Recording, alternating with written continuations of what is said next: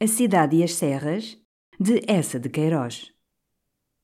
Capítulo 16 Muitas vezes, Jacinto, durante esses anos, falara com prazer num regresso de dois, três meses ao 202 para mostrar Paris à prima Joaninha. E eu seria o companheiro fiel para arquivar os espantos da minha serrana ante a cidade. Mas depois conveio esperar que o Jacintinho completasse dois anos para poder jornadear com conforto e apontando já com o seu dedo para as coisas da civilização. Mas quando ele, em outubro, fez esses dois anos desejados, a prima Joaninha sentiu uma preguiça imensa, quase aterrada, do comboio, do estridor da cidade, do 202 e dos seus esplendores. Estamos aqui tão bem, está um tempo tão lindo, murmurava, deitando os braços, sempre deslumbrada, ao rijo pescoço do seu Jacinto. Ele sacudia logo Paris, encantado. Vamos para abril, quando os castanheiros dos Campos Elíseos estiverem em flor. Mas em abril vieram aqueles cansaços que imobilizavam a prima Joaninha no divã, ditosa, risonha, com umas pintas na pele e o roupão mais solto. Por todo um longo ano estava desfeita a alegre aventura.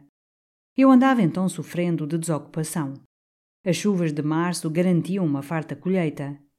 Uma certa Ana Vaqueira, corada e bem feita, viúva que sentia as necessidades do meu coração, partira com o irmão para o Brasil, onde ele dirigia uma venda. Desde o inverno, sentia também no corpo como um começo de ferrugem que o emperrava e, certamente, algures, na minha alma, nascera uma pontinha de bolor. Depois a minha égua morreu. Parti eu para Paris. Logo em Andaia, apenas pisei a doce terra de França, o meu pensamento, como pombo um velho pombal, voou ao 202, de certo para eu ver um enorme cartaz em que uma mulher nua, com flores becânticas nas tranças, se estorcia, segurando numa das mãos uma garrafa espumante e brandindo na outra, para o anunciar ao mundo, um novo modelo de saca-rolhas. E, oh surpresa! Eis que, logo adiante, na estação quieta e clara de São João de Luz, um moço esbelto, de perfeita elegância, entra vivamente no meu compartimento e, depois de me encarar, grita: É Fernandes! Marisac, o Duque de Marisac, era já o 202. Com que reconhecimento lhe sacudi a mão fina, por ele me ter reconhecido. E, atirando para o canto do vagão um paletó, um maço de jornais que o escudeiro lhe passara, o bom Marisac exclamava na mesma surpresa alegre: E Jacinto? Contei Tormes, a serra, o seu primeiro amor pela natureza, o seu outro grande amor por minha prima e os dois filhos que ele trazia às cavaleiras. Ah, que canalha! exclamou Marisac com os olhos espetados em mim. É capaz de ser feliz? Espantosamente, loucamente. Qual? Não há advérbios. Indecentemente, murmurou Marisac muito sério. Que canalha! Eu então desejei saber do nosso rancho familiar do 202. Ele encolheu os ombros, acendendo a cigarrete. Todo esse mundo circula. Madame Doriol? Continua. Os Treve? O Efraim? Continuam, todos três. Lançou um gesto lânguido. Em cinco anos, em Paris, tudo continua. As mulheres com um pouco mais de pós de arroz e a pele um pouco mais mole e melada os homens com um bocado mais de dispepsia, e tudo segue. Tivemos os anarquistas. A princesa de Carmen abalou com o acrobata do circo de inverno e. Voilà. Dornan? Continua. Não o encontrei mais desde o 202, mas vejo às vezes o nome dele no boulevard, com versos preciosos, obscenidades muito apuradas, muito subtis. E o psicólogo, ora, como se chamava ele? Continua também, sempre com as feminices a três francos e cinquenta, duquesas em camisa, almas nuas, coisas que se vendem bem. Mas quando eu, encantado, ia indagar de toda ela, do grão-duque, o comboio entrou na estação de Biarritz e rapidamente, apanhando o paletó e os jornais, depois de me apertar a mão, o delicioso Marisac saltou pela portinhola que o seu criado abrira, gritando: Até Paris! Sempre a Rue Cambon! Então, no compartimento solitário, bocejei, com uma estranha sensação de monotonia, de saciedade, como cercado já de gentes muito vistas, com histórias muito sabidas, que murmuravam coisas muito ditas através de sorrisos muito estafados. Dos dois lados do comboio era a longa planície monótona, sem variedade, muito miudamente cultivada, muito miudamente retalhada, toda de um verde reseda, verde cinzento e apagado, onde nenhum lampejo, nem tom alegre de flor, nem um acidente do solo desmanchavam a mediocridade discreta e ordeira pálidos e finos chupos, em renques pautados e finos, bordavam canaizinhos muito direitos e claros. Os casais, todos da mesma cor pardacenta, mal se elevavam do solo, mal se destacavam da verdura desbotada, como encolhidos na sua mediocridade e cautela. E o céu, por cima, liso, sem uma nuvem, com um sol descorado, parecia um vasto manto lavado a grande água, até que de todo se lhe safasse o esmalte e o brilho.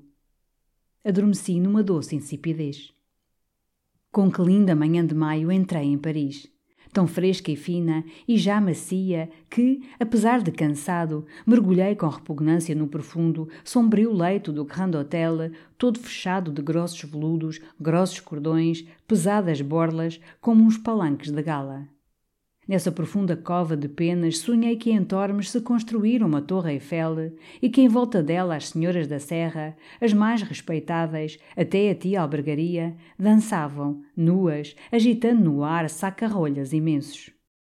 Com as emoções deste pesadelo, e depois o banho e o desemalar da mala, já se acercavam as duas horas quando enfim emergi do grande portão, pisei, ao cabo de cinco anos, o boulevard e imediatamente me pareceu que todos esses cinco anos eu ali estivera à porta do Grand Hotel, tão estafadamente conhecido me era aquele estridente rolar da cidade, e as magras árvores, e as grossas tabuletas, e os imensos chapéus emplumados sobre tranças pintadas de amarelo, e as empertigadas sobre casacas com grossas rosetas da Legião de Honra, e os garotos, em voz rouca e baixa, oferecendo baralhos de cartas obscenas, caixas de fósforos obscenas.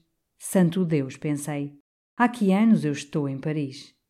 Comprei então, num quiosque, um jornal A Voz de Paris para que ele me contasse, durante o almoço, as novas da cidade. A mesa do quiosque desaparecia, alastrada de jornais ilustrados, e em todos se repetia a mesma mulher, sempre nua ou meio despida, ora mostrando as costelas magras de gata faminta, ora voltando para o leitor duas tremendas nádegas. Eu murmurei: Santo Deus! No café da paz, o criado lívido e com um resto de pó de arroz sobre a lividez, aconselhou ao meu apetite, comera tão tarde, um linguado frito e uma costoleta. E que vinho, Sr. Conde? Chablis, Sr. Duque. Ele sorriu à minha deliciosa pilhéria e eu abri, contente, a voz de Paris. Na primeira coluna, através de uma prosa muito retorcida, toda em brilhos de joia barata, entrevi uma princesa nua e um capitão de dragões que soluçava. Saltei a outras colunas, onde contavam feitos de cocotes de nomes sonoros. Na outra página, escritores eloquentes celebravam vinhos digestivos e tônicos. Depois eram crimes. Não há nada de novo. Sacudi a voz de Paris e então foi, entre mim e o linguado, uma luta pavorosa. O miserável, que se frigira rancorosamente contra mim, não consentia que eu descolasse da sua espinha uma febre escassa. Todo ele se ressequira numa sola impenetrável e tostada, onde a faca vargava, impotente e trêmula. Gritei pelo moço lívido, que, com faca mais rija, fincando no soalho os sapatos de fivela, arrancou enfim àquele malvado duas tirinhas, finas e curtas como palitos, que engoli juntas e me esfomearam. De uma garfada findei a costoleta. E paguei quinze francos com um bom Luís de ouro. No troco que o moço me deu, com uma polidez deliciosa de uma civilização muito espalhada, havia dois francos falsos. E por aquela doce tarde de maio eu saí para tomar no terraço um café cor de chapéu coco que sabia a fava. Com o charuto aceso, contemplei o boulevard, àquela hora em toda a pressa e estridor da sua grossa sociabilidade. A densa torrente dos ônibus, calhambeques, carroças, parelhas de luxo, rolava vivamente, com toda uma escura humanidade formigando entre patas e rodas numa pressa inquieta. Aquele movimento indescontinuado e rude depressa entonteceu este espírito por cinco quietos anos afeito à quietação das serras imutáveis. Tentava então, puerilmente, repousar nalguma forma imóvel, ônibus que parara, fiacre que estacara num bruto escorregar da pileca. Mas logo algum dorso apressado se encafuava pela portinhola da tipóia, ou um cacho de figuras escuras trepava sofregamente para o ônibus e, rápido, recomeçava o rolar retumbante. Imóveis, de certo, eram os altos prédios hirtos, como as hirtas ribas de pedra e cal que continham, disciplinavam, a torrente ofegante. Mas da rua aos telhados, em cada varanda, por toda a fachada, eram tabuletas encimando tabuletas que outras tabuletas apertavam, e mais me cansava ao perceber a incessância do trabalho, a rija canseira do lucro que arfava por trás das fachadas decorosas e mudas. E então, enquanto fumava o meu charuto, estranhamente se apossaram de mim os sentimentos que Jacinto outrora experimentava no meio da natureza e que tanto me divertiam. Ali, à porta do café, entre a indiferença e a pressa da cidade, também eu senti, como ele no campo, a vaga tristeza da minha fragilidade e da minha solidão. Bem certamente estava ali como perdido no mundo que me não era fraternal.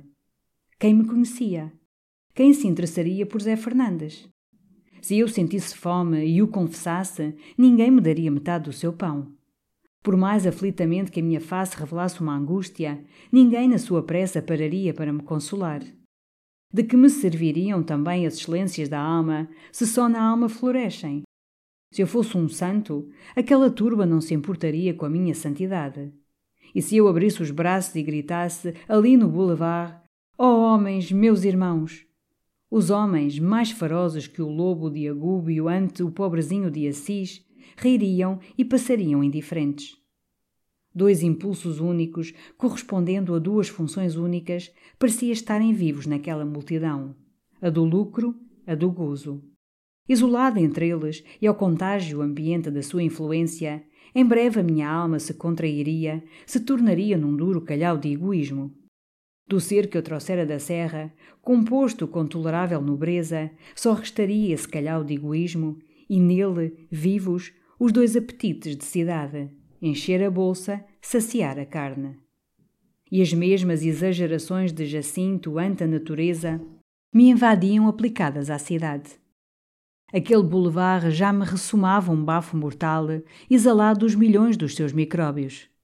De cada porta me parecia sair um ardil para me roubar. Em cada face avistada à portinhola de um fiacre, suspeitava um bandido trabalhando. Todas as mulheres me pareciam caídas como sepulcros, tendo só por dentro podridão e considerava de uma melancolia funambulesca cutis e formas de toda aquela multidão, a sua pressa esperta e vã, a afetação das atitudes, as imensas plumas das chapeletas, as expressões postiças e arranjadas, a pompa dos peitos alteados, o dorso redondo dos velhos olhando as imagens obscenas das vitrinas. Ah! Tudo isto era pueril, mas assim eu sentia também que necessitava remergulhar na serra para que o seu puro ar me secasse e se me despegasse a crosta da cidade e eu ressurgisse humano e Zé Fernândico. Então, para dissipar aquele pesadume de solidão, paguei o café e parti, lentamente, a visitar o 202. Ao passar na Madalena, diante da estação dos ônibus, pensei: que será feito de Madame Colomba? E, oh miséria! Pelo meu miserável ser subiu uma curta e quente baforada de desejo bruto por aquela besta suja e magra. Era o charco onde eu me envenenara e que me envolvia nas emanações subtis do seu veneno. Depois, ao dobrar da Rue Royale para a Praça da Concórdia, topei com um robusto e possante homem que estacou, ergueu o braço, o vozeirão num modo de comando. É, Fernandes!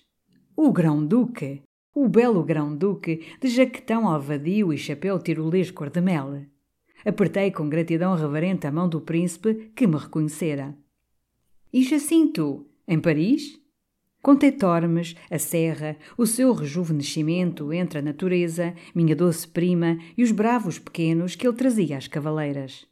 O grão-duque encolheu os ombros, desolado. Oh lá lá lá! Pê! Casado, na aldeia, com filharada. Homem perdido! Ora, ora! E um homem útil que nos divertia e com gosto.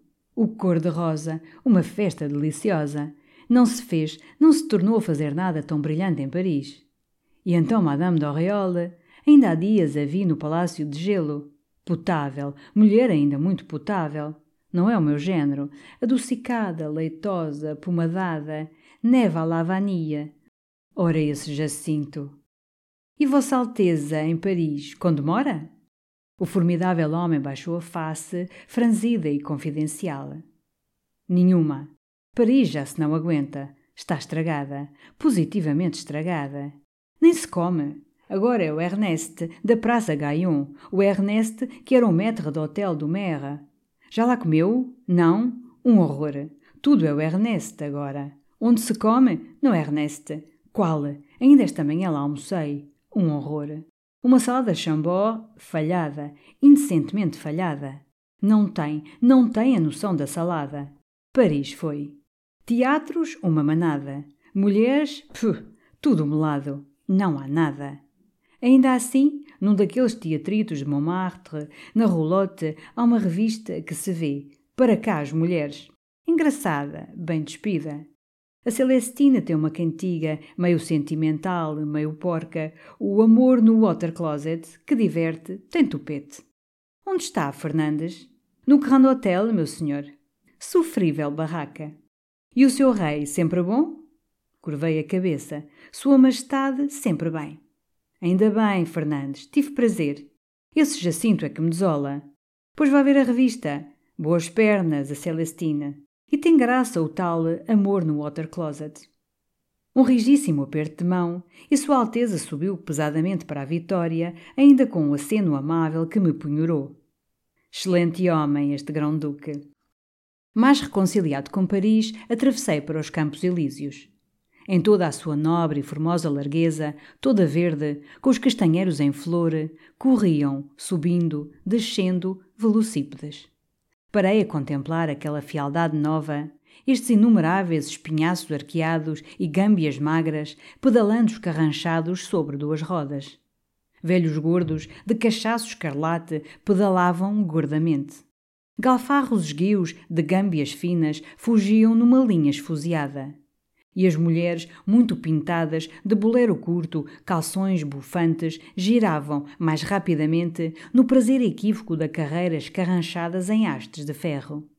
E a cada instante outras medonhas máquinas passavam, vitórias e feiatones a vapor, com uma complicação de tubos e caldeiras, torneiras e chaminés, rolando numa trepidação estridente, espalhando um grosso fedor de petróleo.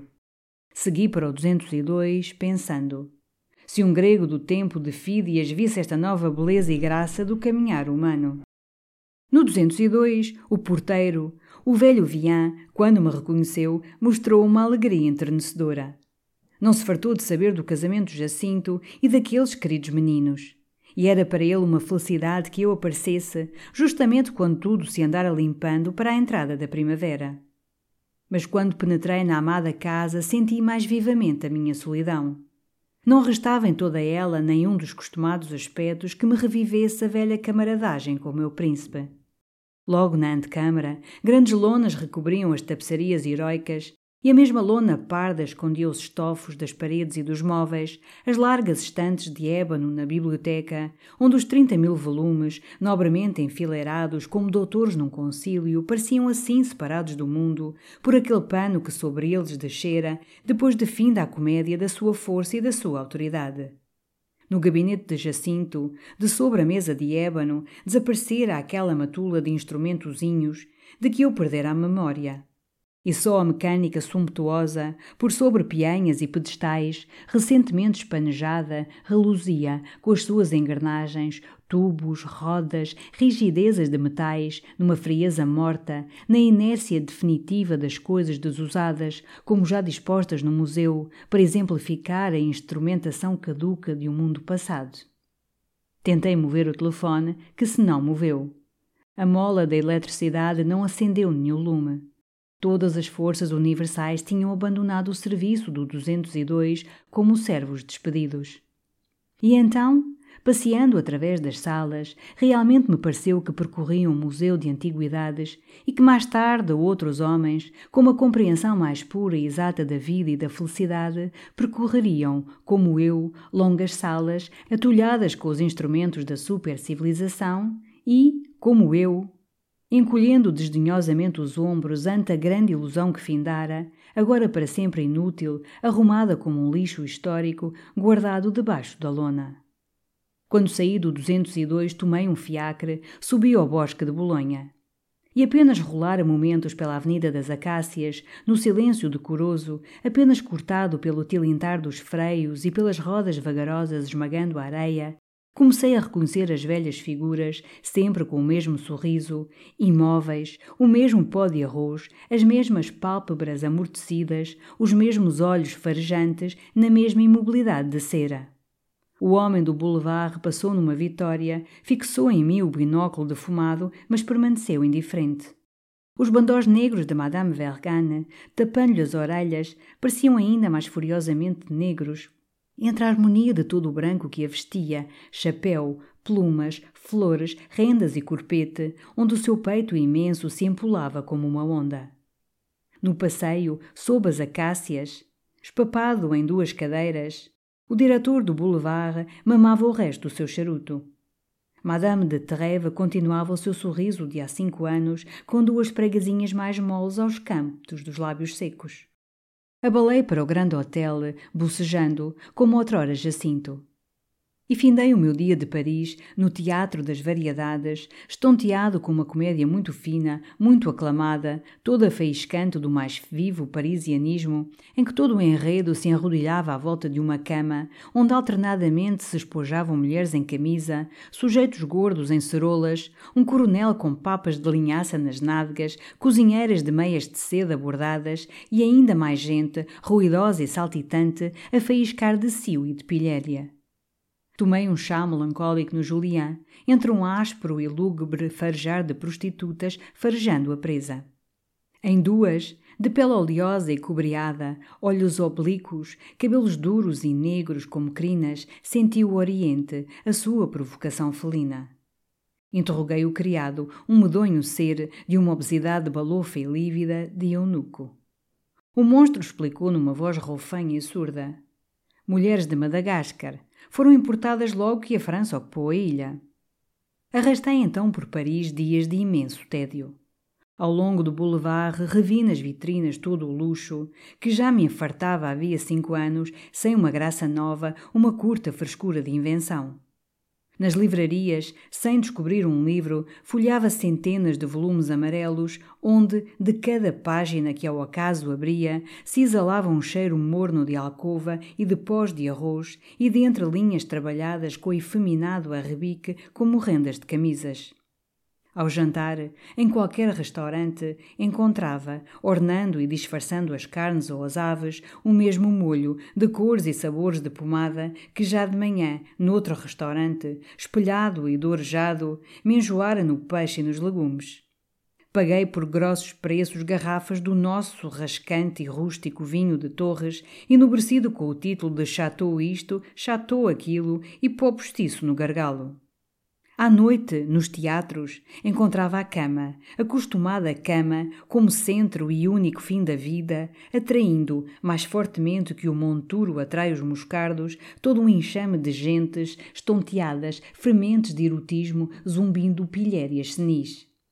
Esta surdidez da planície me levou a procurar melhor aragem de espírito nas alturas da colina, em Montmartre, e aí, no meio de uma multidão elegante de senhoras, de duquesas, de generais, todo o pessoal da cidade recebia, do alto do palco, grossos jorros de obscenidades que faziam estremecer de gozo as orelhas cabeludas de gordos banqueiros e arfar com delícia os corpetes de Worms e de Ducy sobre os peitos postiços das nobres damas.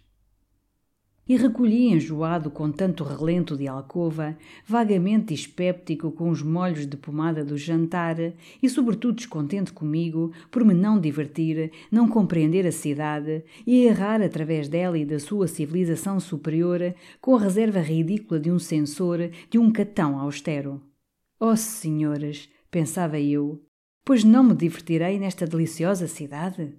Entrara comigo o bolor da velhice? Passei as pontes que separam em Paris o temporal do espiritual, mergulhei no meu doce bairro latino e evoquei diante de certos cafés a memória da minha Nini. E, como outrora, preguiçosamente, subi as escadas da Sorbonne. Num anfiteatro, onde sentiram um grosso sussurro, um homem magro, com uma testa muito branca e muito larga, como talhada para alojar pensamentos altos e puros, ensinava sobre as instituições da cidade antiga. Mas, mal eu entrara, logo o seu dizer elegante e límpido foi sufocado por gritos, urros, patadas, um tumulto rancoroso de troça bestial que saía da mocidade apinhada nos bancos, a mocidade das escolas, primavera sagrada, em que eu fora flor murcha. O professor parou, espalhando em redor um olhar frio e sereno, depois remexendo as suas notas. Quando o grosso grunhido se moderou em sussurro desconfiado, ele recomeçou com alta serenidade. Todas as suas ideias eram frias e substanciais, expressas numa língua pura e forte, mas, imediatamente, rompe uma furiosa rajada de apitos, uivos, relinchos, cacarejos de galo, por entre magras mãos, que se estendiam para estrangular as ideias. Ao meu lado um velho, encolhido na alta gola de um macfarlane de xadrez, Contemplava o tumulto com melancolia, pingando em defluxado. Perguntei ao velho: que querem eles? É embirração com o professor. Uh, política? O velho abanou a cabeça, espirrando. Não, é sempre assim, agora, em todos os cursos. Não querem ideias. Creio que criam cançonetas, porcarias. Amor da troça. Então, indignado, berrei: Silêncio, brutos! E eis que um abortozinho, amarelado e sebento, de longas melenas, umas enormes lunetas rebrilhantes, se arrebita, me fita e me grita: Sale, Maure! Ergui o meu tremendo punho serrano e o desgraçado, numa confusão de melenas, com sangue por toda a face, aluiu, como um montão de trapos moles, ganindo desesperadamente, enquanto o furacão de uivos e cacarejos e guinchos e silvos envolvia o professor, que cruzara os braços, esperando com uma serenidade simples. Desde esse momento decidi abandonar a fastidiosa cidade e o único dia alegre e divertido que nela passei foi o derradeiro, comprando para os meus queridinhos de Tormes brinquedos consideráveis, tremendamente complicados pela civilização, vapores de aço e cobre providos de caldeiras para viajar em tanques, leões de pele verídica rugindo pavorosamente, bonecas vestidas pela La Ferrière com fonógrafos no ventre e enfim abalei uma tarde, depois de lançar da minha janela, sobre o boulevard, um adeus à cidade. Pois adeusinho, até nunca mais. Na lama do teu vício e na poeira da tua vaidade, outra vez não me pilhas. E o que tens de bom, que é o teu gênio, elegante e claro, lá receberei na serra pelo correio. Enfim, numa tarde de domingo, debruçado à janela do comboio, que vagarosamente deslizava pela borda do rio Lento, num silêncio todo feito de azul e sol, avistei na plataforma daquesta estação os senhores de Tormes com a minha afilhada Teresa, muito vermelha, arregalando os seus soberbos olhos, e o bravo Jacintinho, que empunhava na mão uma bandeira branca. O alvoroço ditoso com que abracei e beijei aquela tribo bem amada conviria perfeitamente a quem voltasse vivo de uma guerra distante na Tartária. Na alegria de recuperar a serra, até beijoquei o Pimentinha, que a estalar de obesidade se assudava gritando ao carregador com o cuidado das minhas malas. Jacinto, magnífico, de grande chapéu serrano, jaqueta e polainas altas, de novo me abraçou. E esse Paris? Medonho. De novo abri os braços para o bravo Jacintinho. Então, para que é essa bandeira, meu cavaleiro? Do castelo, declarou ele com uma bela seriedade nos seus grandes olhos. A mãe ria. Desde essa manhã, logo que soubera da chegada do Tizé, apareceu de bandeira, feita pelo grilo, e não alargara, com ela almoçara, com ela descera de Tormes. Bravo! E, ó oh prima Joaninha, olhe que está magnífica! Eu, também, venho daquelas peles meladas de Paris, mas acho-a triunfal. E o tio Adrião e a tia Vicência? Tudo ótimo, gritou Jacinto. A serra, Deus louvado, prospera. E agora, para cima, tu hoje ficas em Tormes, para contar da civilização. No pátio debaixo da figueira, que revi com gosto, esperavam os três cavalos e dois belos burros brancos, um com cadeirinha para a Teresa, outro com um cesto de verga para meter dentro o heróico Jacintinho, ambos levados à rédea por dois criados. E ajudar a prima Joaninha a montar, quando o carregador apareceu com um maço de jornais e papéis que eu esquecera na carruagem. Era uma papelada de que eu me sortira na estação de Orléans, toda recheada de mulheres nuas, de historietas sujas, de parisianismo, de erotismo. Jacinto, que as reconhecera, gritou rindo: Deite-se fora! E eu atirei para um montão de lixo, ao canto do pátio, aquela podridão da ligeira civilização. E montei. Mas, já ao dobrar para o caminho empinado da serra, ainda me voltei para gritar adeus ao Pimenta que eu esquecera. O digno chefe, debruçado sobre o monturo de lixo, apanhava, sacudia, recolhia com amor aquelas belas estampas que chegavam de Paris, contavam as delícias de Paris, derramavam através do mundo a sedução de Paris. Em fila começámos a subir para a serra. A tarde adoçava o seu esplendor de estio. Uma aragem trazia, como ofertados, perfumes de flores silvestres. As ramagens moviam, com um acendo de doce acolhimento, as suas folhas vivas e reluzentes. Toda a passarinhada cantava num alvoroço de alegria e de louvor.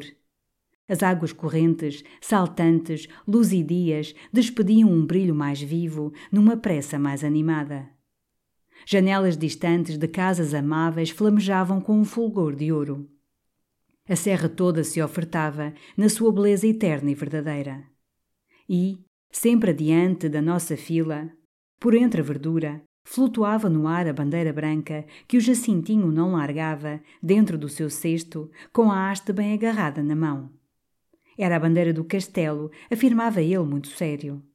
E na verdade me parecia que, por aqueles caminhos, através da natureza campestre e mansa, o meu príncipe, atrigueirado nas soalheiras e nos ventos da serra, a minha prima Joaninha, tão doce e risonha mãe, os dois primeiros representantes da sua abençoada tribo, e eu, tão longe de amarguradas ilusões e de falsas delícias, trilhando um solo eterno e de eterna solidez, com a alma contente e Deus contente de nós, serenamente e seguramente subíamos para o castelo da Gran Ventura. When you need mealtime inspiration, it's worth shopping Kroger, where you'll find over 30,000 mouthwatering choices that excite your inner foodie. And no matter what tasty choice you make, you'll enjoy our everyday low prices, plus extra ways to save, like digital coupons worth over $600 each week. You can also save up to $1 off per gallon at the pump with fuel points. More savings and more inspiring flavors make shopping Kroger worth it every time. Kroger, fresh for everyone. Fuel restrictions apply.